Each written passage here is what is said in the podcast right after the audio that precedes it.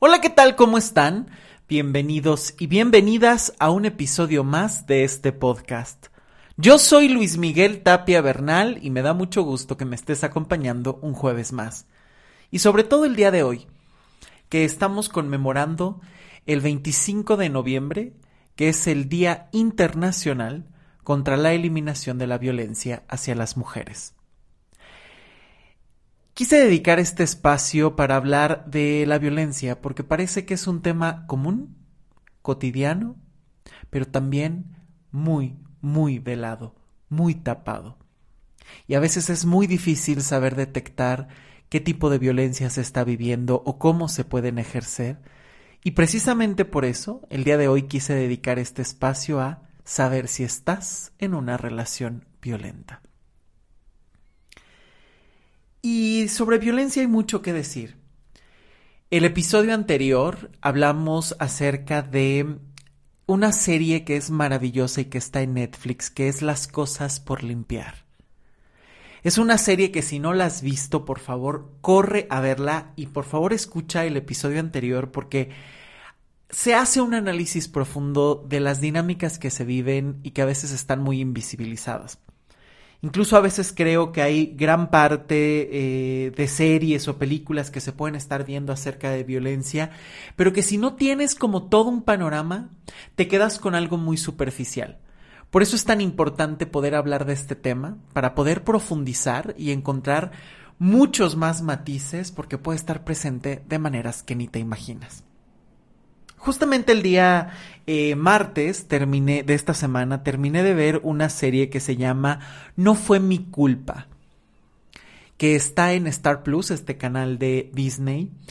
La verdad es que es una serie que por favor tienen que ver, es mexicana.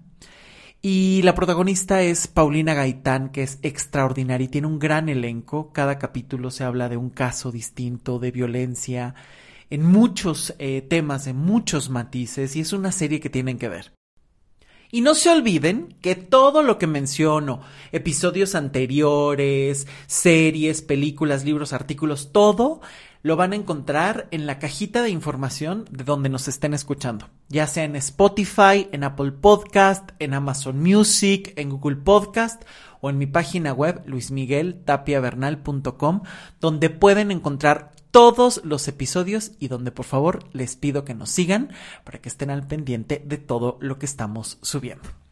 Y bueno, esta serie me hizo reflexionar muchísimo más porque es muy buena, porque profundiza en los temas sin tocar simplemente eh, la violencia que a lo mejor es la más eh, vista, ¿no? Esta violencia que es un golpe, una violación, un asesinato, que es la violencia extrema, de la cual hay mucho detrás que no se da a veces de primera instancia, sino, sino, que tiene toda una serie de elementos que no se detectan, que se pasan por alto y que pueden ser muy peligrosos a la larga. Por eso es que este episodio lo que busca es saber si estás o no en una relación violenta, qué le llamamos una relación violenta, eh, qué tipo de dinámicas están presentes, en qué momento te tienes que poner a salvo, a dónde pedir ayuda, en fin, son elementos que se tienen que tener muy, muy presentes porque de verdad la violencia es un peligro para todas las personas. Muchas veces se cree que la violencia es peligrosa únicamente para las mujeres, pero si lo vemos bien, el creer que hay estereotipos o que hay formas únicas de vivirnos como seres humanos, seas hombre, mujer, heterosexual, bisexual, lesbiana, trans, da igual la etiqueta o la forma en la que tú te identifiques. La violencia es transversal, puesto que puede ser un hombre y aparentemente ser el que controla, pero ¿cuántas veces te cuesta expresar tus emociones? Y muchos hombres que no lloran son quienes más tienen un índice alto en suicidios, en consumo de alcohol o de violencia, precisamente porque no saben cómo gestionar sus propias emociones. ¿Por qué? Porque desde niños se les dijo, los hombres no lloran, los hombres no expresan sus emociones. Desde ahí ya estamos viendo un efecto de violencia. Pero ¿qué pasa cuando esto se lleva a una relación de pareja? Punto número uno, ninguna dinámica de violencia empezó con un golpe que te quede claro. La gran mayoría tejió toda una red dentro de la relación para poderte atrapar, controlar y violentar de muchas maneras. Y lo más común es que no se presente solo un tipo de violencia, sino que esta violencia se presenta en muchos campos, en muchas formas, precisamente para poderte controlar, disminuir o poder abusar de las maneras que el violentador o la violentadora quieran. En este caso voy a hablar principalmente de las mujeres porque estamos conmemorando y hablando de un tema que es pandémico. Las mujeres actualmente están en una dinámica, y yo creo que en todo el mundo, pero principalmente en América Latina, en México, donde hay feminicidios constantemente, todos los días, constantemente a lo largo del día. Mientras estás escuchando este episodio, seguramente se está cometiendo algún feminicidio. Esto es triste pensar. Y es por eso que tenemos que hablar de la violencia. Porque pareciera que mientras que alguien no le toque o en apariencia no lo esté viviendo, entonces es un tema que es incómodo hablar. Y aquí hay que saber desmenuzar porque te puede estar pasando y no te das cuenta. Por eso es que digo que la violencia no empieza con un golpe. La violencia puede empezar con pequeñas preguntas constantes e incómodas. ¿A dónde estás? ¿Por qué no me contestas? Te envié varios mensajes. ¿Qué estabas haciendo? No estoy diciendo que esas simples preguntas tarde o temprano se conviertan en una pesadilla pues era en apariencia una pregunta normal, cotidiana. Oye, estábamos platicando, me urgía preguntarte algo, no me contestabas, ¿todo bien? Pero ¿qué pasa cuando esto es para controlar? Para saber qué estás haciendo 24/7 y que en un principio lo puedes tomar como un halago. Mira, es que mi pareja se está, bueno, desviviendo por mí, le encanta saber qué estoy haciendo cuando a lo mejor está armando la ruta para saber qué cotidianidad haces o empezar a cuestionarte por qué tardas en contestar o con quién estás hablando. Eso también empieza a ser un síntoma de violencia. Que si, ojo, que si se une con otros es cuando realmente explota la violencia. Estos hechos aislados pueden tener connotaciones violentas, pero también hay que matizarlo, porque si no, hoy en día vivimos también de manera muy paranoica. Es que todo es violencia o lo reducimos todo a solo si te golpeas violencia. Lo demás no cuenta. Y la violencia tiene muchos matices y también tiene muchos elementos que se van conjuntando. Por eso me parece que es muy importante saber, porque no es solamente que te hizo preguntas y ya, y estemos hablando, por ejemplo, de una persona insegura, celosa, controladora. No Estamos hablando de un tema que por ahí empieza y que empieza a desplegar otros efectos. Empieza con las preguntas y después empieza a cuestionar tu forma de vestir, tu forma de maquillarte o tu forma de hablar. ¿Por qué tendrías que modificar tu forma de verte por la persona con la que estás? ¿Por qué? ¿Por qué tendrías que modificar tu forma de hablar o de sonreír o de interactuar con otras personas porque le incomoda a tu pareja. Si algo tan básico o tan esencial de ti le incomoda a tu pareja, no tienes por qué estar ahí. Porque es como si le molestara tu huella digital. Eso eres tú. De esa manera sonríes, de esa manera platicas, de esa manera te desenvuelves, de esa manera incluso te conoció. Y que después te cuestione algo tan elemental, es vivir no solo con la inseguridad, sino con el miedo y el tormento encima de ti. Porque si puedes ceder, entre comillas, en nombre del amor, que ojo, eso no sería amor, entonces ya estás en una dinámica que puede empezar a ser muy peligrosa para ti y que se pueden fomentar muchas cosas. Aquí quiero mencionar algo muy importante. Todas las dinámicas que voy a mencionar tiene que ver y tenemos que hablar de la responsabilidad de quien ejerce la violencia. Porque algo que es muy común, muy común, es vivir cuestionando a la víctima en lugar de cuestionar al perpetrador. Esto es muy común y lo voy a poner en cualquier ejemplo. Eh, van caminando, de repente a lo mejor sufren un asalto, les quitan el celular, el móvil, algo. Y en lugar de cuestionar, oye, qué terrible que te pasó es que no te fijaste. Bueno, es que esa calle es muy sola. Bueno, es que ¿qué sales caminando en las noches? Es que ¿para qué llevabas el móvil en la mano? Son esas preguntas que en lugar de cuestionar a por qué hay alguien que está robando o por qué te robaron o qué pasó con el que robó o la que robó, se critica inmediatamente a la víctima. Exactamente igual, esto ocurre con la violencia. Alguien vive violencia y de inmediato empiezan los cuestionamientos. ¿Pero a poco no te diste cuenta? Pero es que era muy evidente, pero es que ¿por qué no pediste ayuda? ¿Pero por qué no saliste corriendo? ¿Pero qué hacías ahí? ¿Pero por qué no te quieres?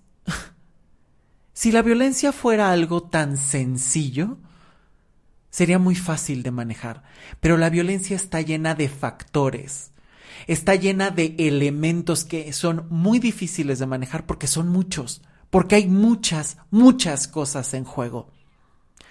Porque se puede empezar con estas preguntas de a dónde vas, qué estás haciendo, se pueden continuar con los chantajes, se puede continuar con el cuestionar por qué hablas de determinada manera o por qué te vistes de tal forma. Puede empezar la mentira. Y ojo, no es que se dé un solo elemento, casi siempre van de la mano empieza a cuestionarte, después critica tu forma de vestir o de hablar, después tarde o temprano empieza a chantajearte, mira, pero es que cómo me vas a poner a mí en ridículo, es que cómo vas a ir vestida así, mis amigos me van a criticar, es que tú no piensas en mí y te empieza a sembrar la culpa. Después empiezan las mentiras. No, es que así no podías ir vestida. No, es que yo estaba en otro lado, pero tú qué estabas haciendo cuando a lo mejor tú lo viste en determinada manera, de determinada forma, en otra, en otra situación, y miente. Y empieza a celar. Empieza después. Estás a un paso de las ofensas y la humillación. Empezar a criticarte ya de manera más violenta con groserías, donde empieza a decir palabras hirientes, donde utilice esos elementos de miedo, de inseguridad o de tu historia en tu contra para humillarte. Y ahí ya tienes violencia verbal, violencia psicológica. Y entonces imagínate tú que amas profundamente a una persona, te gusta muchísimo y todos los días te está cuestionando. Y todos los días empieza a criticarte, a humillarte, a recordarte que a lo mejor sin esa persona no vales, a empezar a chantajearte porque te mantiene económicamente. ¿Cuántas violencias no hay ahí? ¿Qué, ¿Cómo vas a poder reaccionar si empieza a tejer una telaraña que empieza a intimidar, que empieza a amenazar, que empieza a controlar y que empieza a prohibir? Y esta es la primera etapa de la violencia. Es cuando se enciende eh, los primeros focos y que obviamente en un principio pueden ser muy esporádicos, por eso a veces se pueden pasar por alto o se justifican, y en el peor de los casos incluso se romantizan. Bueno, es que es celoso porque así son todos los hombres, es que te cela porque te quiere, es que eh, la forma en la que está cuestionando tu forma de vestir es porque eh, quiere cuidarte, es que ya eres de él, no eres de nadie, eres de ti, que no se te olvide. Podrás compartirte con el mundo, pero te perteneces a ti. No se te olvide este punto tan fundamental. Y cuando empiezan estos elementos, que ya empieza la humillación, la intimidación, la amenaza, el control, la prohibición, ya puedes estar empezando en la inmovilidad, en no saber cómo reaccionar o en haber normalizado porque se adopta justamente la idea de la otra persona. Ah, la otra persona ya logró que compraras, aceptaras, tragaras las ideas que te metió en la cabeza. Por eso es que la persona no puede reaccionar de primera instancia. Porque si tu pareja te prohíbe cosas, te amenaza, te lastima, te humilla, te miente, te controla, te cela, Y, te, y además te hace sentir culpable o te responsabiliza de esas cosas. Y tú tratas de estar ahí, que a veces no comprendes la situación porque, ojo, esto, repito, no se da en un principio de manera constante, empieza a ser esporádico. Y entonces aquí empezamos con el típico círculo de violencia, donde empieza a haber esa cuestión incómoda, surge una explosión de violencia verbal, física, emocional, económica, de cualquier tipo, y después la pareja empieza a pedir perdón y entra en esa mal llamada etapa de luna de miel. No, no, no, perdóname, es que yo no quería, es que soy un poco celoso, pero te celo porque te quiero y te amo. Y mira, te invito de viaje, te doy unas flores, te prometo que nunca más va a pasar porque yo voy a confiar en ti. Y entonces claro que le crees, porque tienes la esperanza, porque te gusta la persona, porque lo amas. Y porque poco a poco te va inyectando el veneno. No te muerde como una víbora la primera poco a poco te lo va inyectando hasta que te va adormeciendo y es por eso que cuesta tanto trabajo. Y de ahí es cuando se pasa a la siguiente etapa, porque empiezan situaciones cada vez más incómodas. Ya no se queda en miradas, ya no se queda en palabras, ya no se queda en celos o en ofensas o humillaciones. Es cuando ya empieza a romper cosas. Están en la misma habitación y tira un vaso, avienta algún objeto, lo rompe, lo destruye, golpea en la pared, golpea en el sillón. Empieza a levantarte la mano aunque no te pegue, pero la deja cerca o simplemente hace el ademán de pegarte. Puede haber ya empujones, patadas, jalones, apretones, que incluso pueden dejarte marca en el cuello, en los brazos, en la piel. Te pueden cerrar, te puede aislar, porque obviamente para este punto ya hay mucha violencia ejercida, ya hay miedo, ya hay control, ya hay sometimiento. Tratas de no hacerlo enojar, tratas de que no esté mal contigo, porque incluso te he hecho creer que muchas veces eso es tu culpa. Y en nombre del amor y en nombre de transformar la relación, es cuando puedes bajar las armas y comprar este cuento. Pero algo que tienes que saber es que ninguna persona puede violentarte y echarte la culpa a ti. No tendría por qué hacerlo. Porque sus emociones son su responsabilidad. Tú no lo haces enojar, él decide enojarse. Tú no lo haces explotar, Él decide cómo hacerlo. Y cada persona es responsable de la forma en la que expresa sus emociones y de lo que siente. Porque incluso puedes estar en otro contexto y vivir las mismas situaciones y otra persona no va a reaccionar igual. Pero como tienes la duda, como tienes el miedo, como tienes la angustia, empiezas a bajar poco a poco las armas y uno de los elementos más letales después de haberte inyectado toda la culpa a ti es empezar a aislarte. Y esto es muy común. Si ya empezamos con todo este matiz de elementos y acciones, empiezan a cuestionar tus amistades. Bueno, pero ¿qué haces? Esa persona como que es rara, ¿no? Oye, pero como que te tiene envidia. Oye, pero como que esto no funciona. Oye, pero esa persona a mí no me vibra. Y así empieza, suave. Y después es no le hablas a esa persona. ¿Por qué? Porque yo digo. ¿Por qué? Porque yo quiero. Porque no hace bien para la relación, porque se mete entre nosotros, porque nos destruye. Y ojo, porque este tipo de frases pueden ser contra cualquier persona. Amigos cercanos, compañeros de trabajo e incluso tu propia familia. ¿Por qué? Porque una persona aislada, sola, es muchísimo más fácil de destruir. Porque tarde o temprano a las personas que te quieren, que les importas, o a alguien que esté cerca de ti, te puede mostrar la realidad en espejo y decirte, oye, eso no está bien, oye, ¿qué te pasa? Oye, ¿por qué traes eh, golpes? ¿O por qué tienes ese miedo? ¿Por qué ya no te vistes igual? ¿Por qué ya no sonríes igual? Y eso es algo que no tolera un violentador. No tolera que alguien más pueda mostrarte la realidad en la que él te quiere sumergir. Y entonces es ahí cuando empiezan a cuestionar tu entorno para abstraerte de él, para sacarte de él. Y aquí es muy fácil ir cediendo por amor. Aunque evidentemente eso no es amor. Por eso es que aquí hablamos incluso de encierro, tanto en el sentido real como simbólico.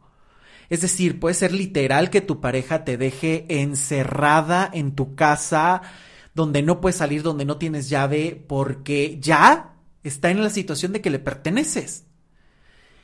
Pero también hablamos de este encierro simbólico, del haberte retirado de todas las personas cercanas a ti y que tu mundo gire alrededor de él. Eso ya es violencia. El problema es que aquí muchas veces todo mundo culpa a la víctima. Es que tú lo permitiste, bueno, es que tú cediste porque quisiste. Y fue cediendo porque hay una presión, hay un poder que alguien más ejerce y que no tienen igualdad de condiciones. Porque el otro tiene un objetivo que tú desconoces, que te lo quiere imponer a cualquier costa. Eso es violencia. Y es por eso que no se sabe cómo reaccionar. Por eso hay que tener tanto cuidado. Por eso hay que saber detectar estas señales y no irte solo por una. De me cuestionó y ya. No, ok, me cuestionó y eso es un foco rojo. Lo hablo, trato de poner un límite, ¿qué puedo hacer? No sé qué hacer, porque, ojo, también esto es algo muy común. No sé qué hacer ante esto, porque me parece común, porque nadie me ha dicho, porque pido ayuda y todo el mundo me dice, ay, bueno, es normal. Pero si tú sientes que algo no te cuadra, que no te gusta, que te corta las alas, es algo que tienes que cuestionar. Es muy importante que no pierdas la conexión contigo. Eso que te incomoda, aunque no sea mental, aunque no sea emocional, aunque sea solo físico, el cuerpo es un gran termómetro que te indica lo que no le gusta y siempre reacciona. Siempre. Pero lo que un violentador quiere siempre es adueñarse de su víctima para poder hacer lo que quiera con esa persona. Por supuesto que hay dinámicas violentas de ida y vuelta. Es decir, que los dos integrantes de la pareja sean violentos. Me haces, te hago, me haces, te hago, me haces, te hago. Una relación completamente tóxica. Claro que puede ser y pasa muchísimo. Pero ¿qué pasa cuando están en desigualdad de condiciones? ¿Qué pasa cuando eh, empieza a utilizar ese poder económico, físico, mental, emocional en contra tuya? Donde hay una desventaja. Donde tiene que quedar muy claro que ningún tipo de violencia se tiene que permitir. Y que si tú estás detectando que estás en una dinámica donde tú cooperas con la violencia y la otra persona también, porque se hacen daño, porque se lastiman, porque ya parece más un juego de a ver quién puede más, también tú puedes romper esa dinámica. Y si estás en una situación completamente desigual, a veces lo más difícil es el paso que te puede salvar, que es pedir ayuda. Porque una vez que ya se pasaron de los chantajes, de las mentiras, de los cuestionamientos, de los celos, de las ofensas, de las humillaciones, y se llegó a la destrucción de artículos, el manoseo, el golpeteo, el te levanto la mano, donde ya empiezan eh, los golpes, las patadas, donde ya estás en el aislamiento y en el encierro total, aquí es cuando ya empiezan las dinámicas mucho más peligrosas. Donde ya empieza con unas amenazas de objetos o armas, cuchillos, pistolas, donde ya hay amenazas de muerte, si te vas, te mato. Si te, más, si te vas, mato a alguien de tu familia. Golpeo a los hijos. Donde ya puede haber abuso sexual constante. Donde ya puede haber violación. Y se puede llegar al asesinato. Por eso es que la violencia no es un tema menor. Porque ninguno de estos estadios fomenta la dignidad humana. Y ninguno de estos estadios fomenta el amor. Ninguna de estas etapas, ninguno de estos pasos lleva al amor, solo a la destrucción. Entonces, claro que tu pareja puede jurar que te ama, Pero si tiene todos estos elementos, estás en la destrucción. No puedes cerrar los ojos. Y esto es muy difícil, porque imagínate lo que es amar a alguien y que sea capaz de golpearte, de humillarte o de cortarte las alas. Y además, hacerte creer que es algo que mereces o que tú provocas. Y que de tanto que lo has repetido a lo largo de los días te ha hecho creer que eso es verdad. Es un veneno. Imagínate y ponte, por favor, en la situación de una persona así. Tú podrás decir, no, es que yo ya hubiera reaccionado desde antes, no es que yo ya hubiera dicho que no, no es que yo ya hubiera puesto límites, es que eso le pasa a quienes no se quieren. No es cierto. No es cierto. Deja de juzgar y atrévete a comprender una dinámica muchísimo más compleja, porque está metida en medio de dinámicas que a lo mejor te están pasando y no te das cuenta. Y ese es el problema más fuerte que las críticas o que socialmente se invisibiliza un tema y es incómodo hablar, nadie quiere hablarlo. Es que no quiero saber de violencia, ay, ¿para qué? Ay, es que eso a mí no me pasa. O empiezan los juicios, ¿no? Bueno, pero, o sea, es que nada más te empujó. O sea, bueno, es que se alteró, ¿a poco tú no lo harías? Pero es que ya pasó, pero es que ya perdónalo, pero es que mira, se ve arrepentido. Y claro, en algún momento, cuando el agresor está tejiendo la red, siempre se va a arrepentir. Siempre. Tarde o temprano se pondrá de rodillas a pedirte que regreses, que lo perdones, que fue algo momentáneo. Pero se puede volver a repetir. Y es ahí donde empieza a aumentar el peligro, porque la segunda, la tercera cada vez puede ser más frecuente hasta que la luna de miel desaparece por completo hasta que ya vives en un círculo de violencia constante por cualquier situación, porque el plato no estaba en el centímetro que se pidió o porque parpadeaste dos veces. Cualquier dinámica ya puede desatar la violencia.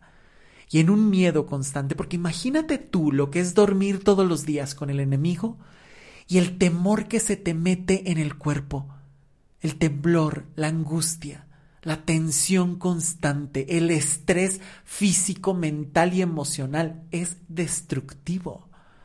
Y ahora imagínate que eso te lo está haciendo una persona a la que amas y te prometió que te iba a cuidar, amar, y que además te culpa. ¿Cómo puedes reaccionar? Y que además te aisló, ¿cómo puedes reaccionar? Si te ha hecho creer que eso es lo que se merece o que nadie te va a creer como hacían los nazis con los judíos. Nadie les va a creer.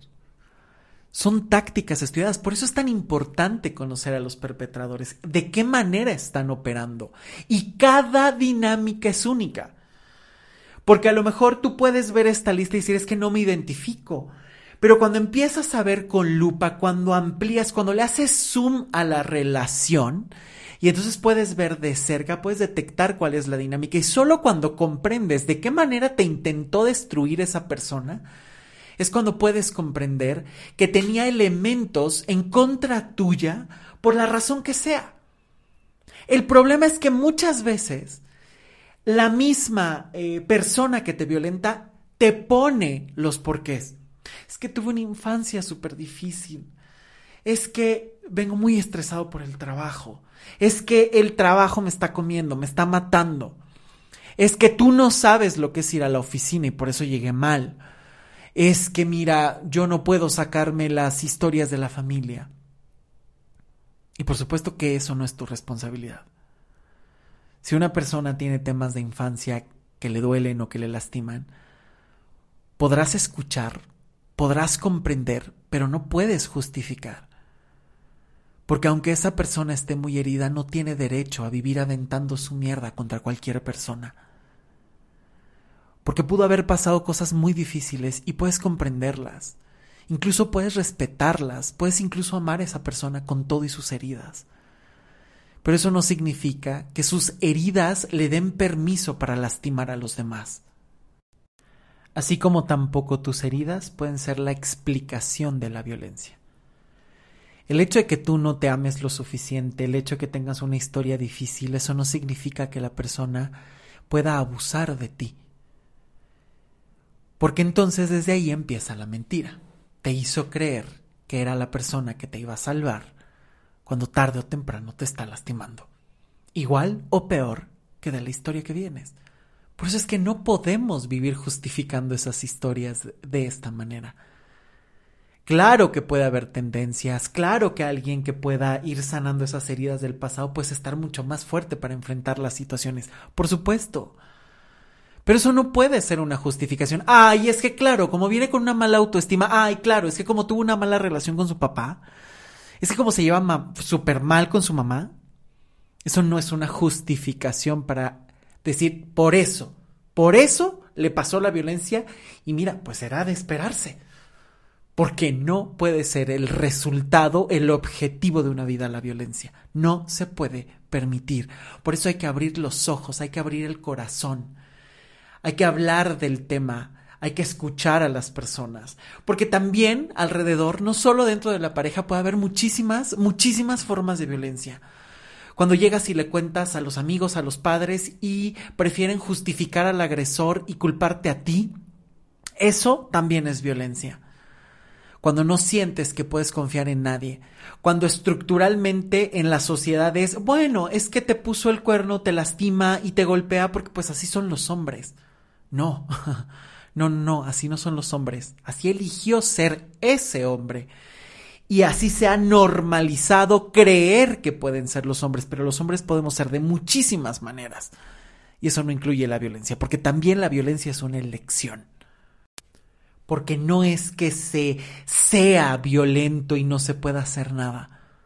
Todo enojo, toda explosión, si quieres, la puedes aprender a manejar. Toda. Porque precisamente eso es lo que nos vuelve seres humanos.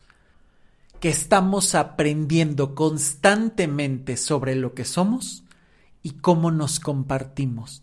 Y siempre hay otras alternativas la violencia no tiene que ser la única, no puede ser la única. Siempre hay otras alternativas. Y repito, aquí es donde muchas veces se, entra en el tema de sí, pero es que hay dinámicas violentas. Me estoy enfocando en esta forma donde la violencia es completamente inequitativa, donde no hay una respuesta, donde se consume a la otra persona y se puede llegar incluso al asesinato, al feminicidio, donde se puede discriminar incluso por una cuestión de género, porque es que es mujer, es que para qué estudia si tarde o temprano se va a casar. Eso es violencia, porque te están imponiendo un destino que no es el que tú estás eligiendo. El que ganes mucho menos por realizar el mismo trabajo también es violencia porque el trabajo se hace con base a los objetivos. Y el mismo trabajo que hace un hombre y que hace una mujer se tendría que pagar exactamente igual, si no es una violencia económica.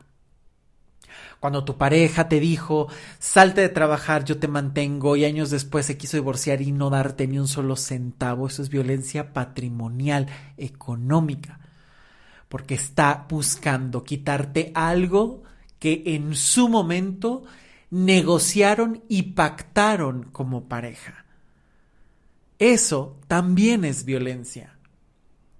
La infidelidad, cuando se rompe ese pacto y sabe que te lastima y sigue viviéndose una y otra vez, también es violencia. El obligarte a tener relaciones sexuales cuando tú no quieres, así estén casados, claro que es violencia, claro que es un abuso el imponerte tenemos que ser padres de inmediato, claro que también es violencia. El que te obligue a tener relaciones sexuales cuando no quieres y en las condiciones que no quieres es violencia. El que tú le pidas que se protejan sexualmente, que él use un condón y se lo quite durante la relación sexual, también es violencia y es un abuso sexual que incluso está tipificado en la ley. Todo eso son elementos de violencia. El hecho de que te viva comparando con otras personas, el hecho de que vive indagando en tu pasado, el que te compare constantemente, también es violencia. y por supuesto también el silencio. El vivirte castigando, el no hablarte por horas, por días, por semanas, para castigarte, también es violencia y una de las más letales, porque también el silencio puede ser un arma muy, muy letal. Por eso es que si tú conoces a alguien que está viviendo violencia, deja de estar criticando. Mejor pregunta qué necesitas. Porque siempre se parte del no creerle a las víctimas. Y es preferible creer y a lo mejor después saber si sí o no que partir de no es cierto.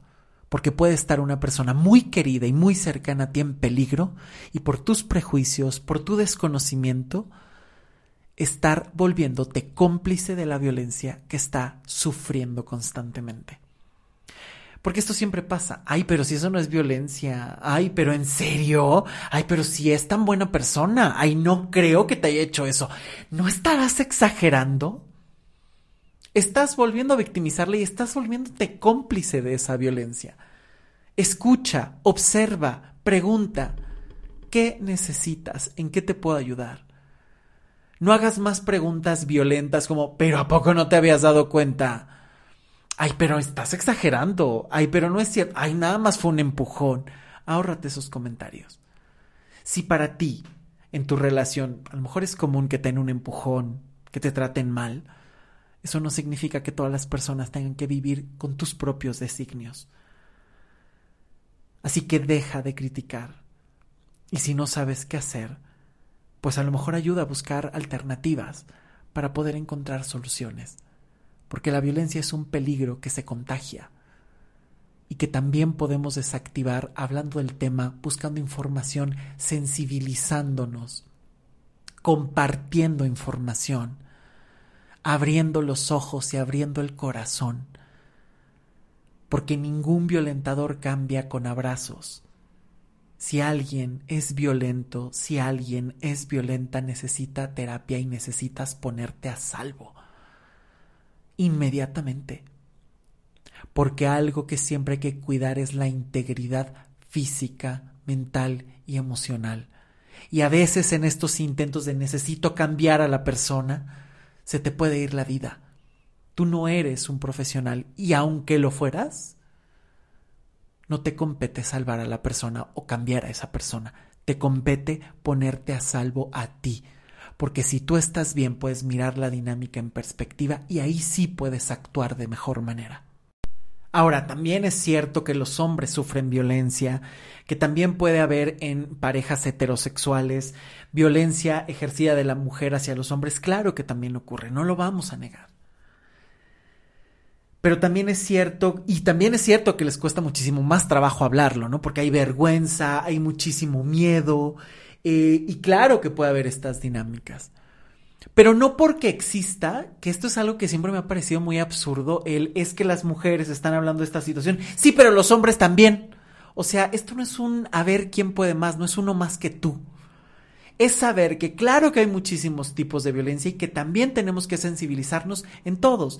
Y que también es muy importante el ver, el observar que estas dinámicas de violencia hacia las mujeres son a veces muchísimo más secretas y muchísimo más comunes que la de los hombres. Y eso no significa que no sufran y eso no significa que no, que no tengan que buscar otras alternativas. Eso no significa que en parejas homosexuales donde hay dos hombres, donde hay dos mujeres, esto tampoco pase. Claro que también puede pasar.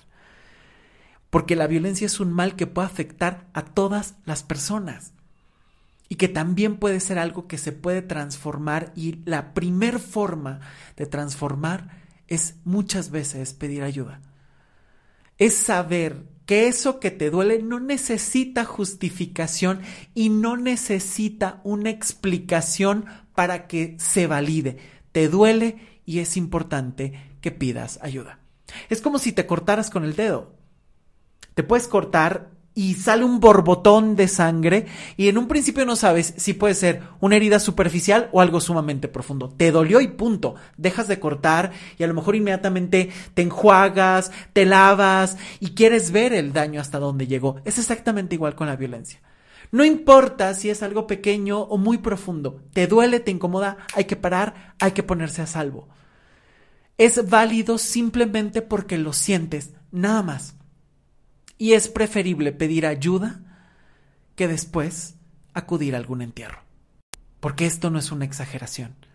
La violencia cuesta vidas. Y por eso es tan importante el transformar estas dinámicas.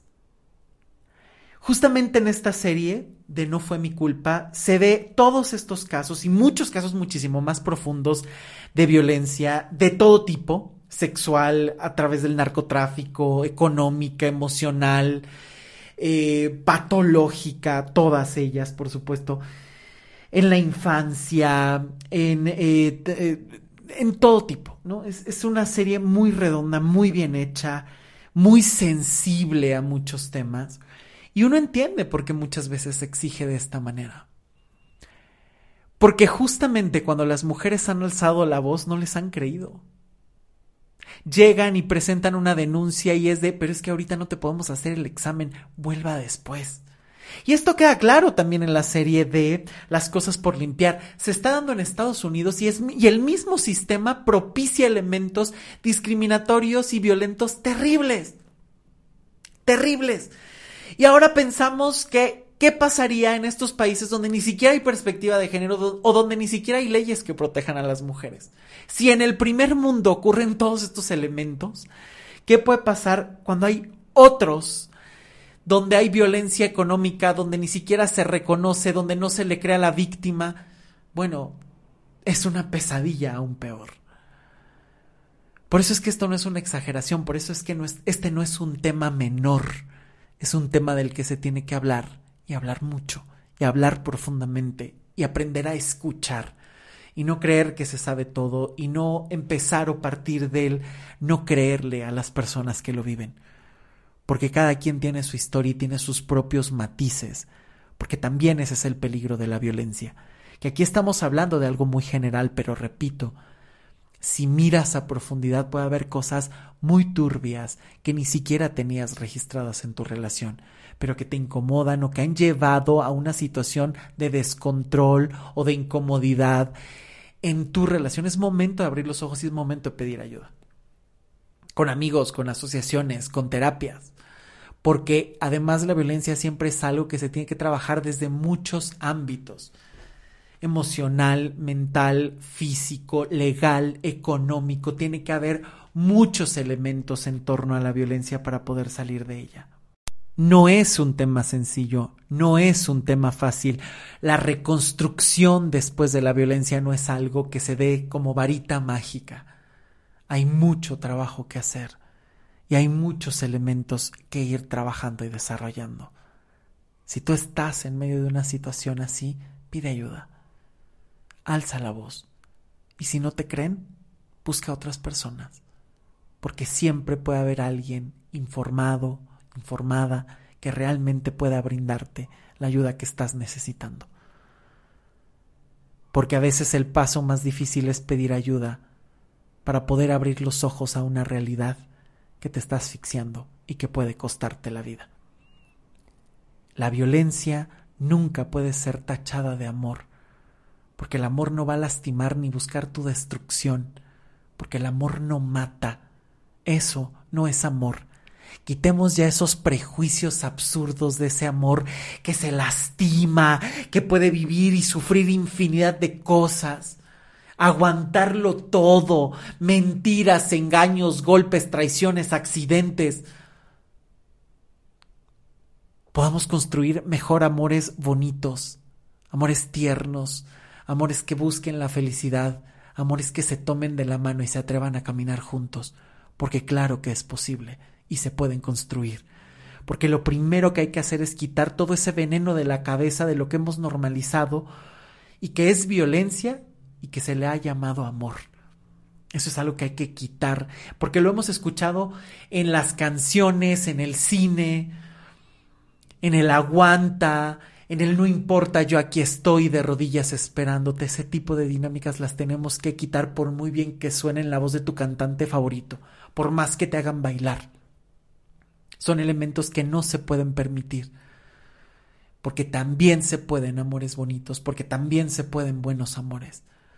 pero también hay que aprender a cuestionar esa realidad para poder llegar a otra. Y hay que aprender otros elementos para poder desarrollarse de otras maneras. Por favor, si sabes de alguien que está sufriendo violencia, comparte esta información, acércate a esa persona y pregunta qué necesitas. No se necesitan juicios, se necesita extender una mano para salir de ahí y dejar de normalizar la violencia. Yo soy Luis Miguel Tapia Bernal, muchas gracias por llegar hasta aquí y sigamos alzando la voz para que la violencia cada vez se disminuya más y el amor crezca y la vida digna sea el objetivo de todas las personas.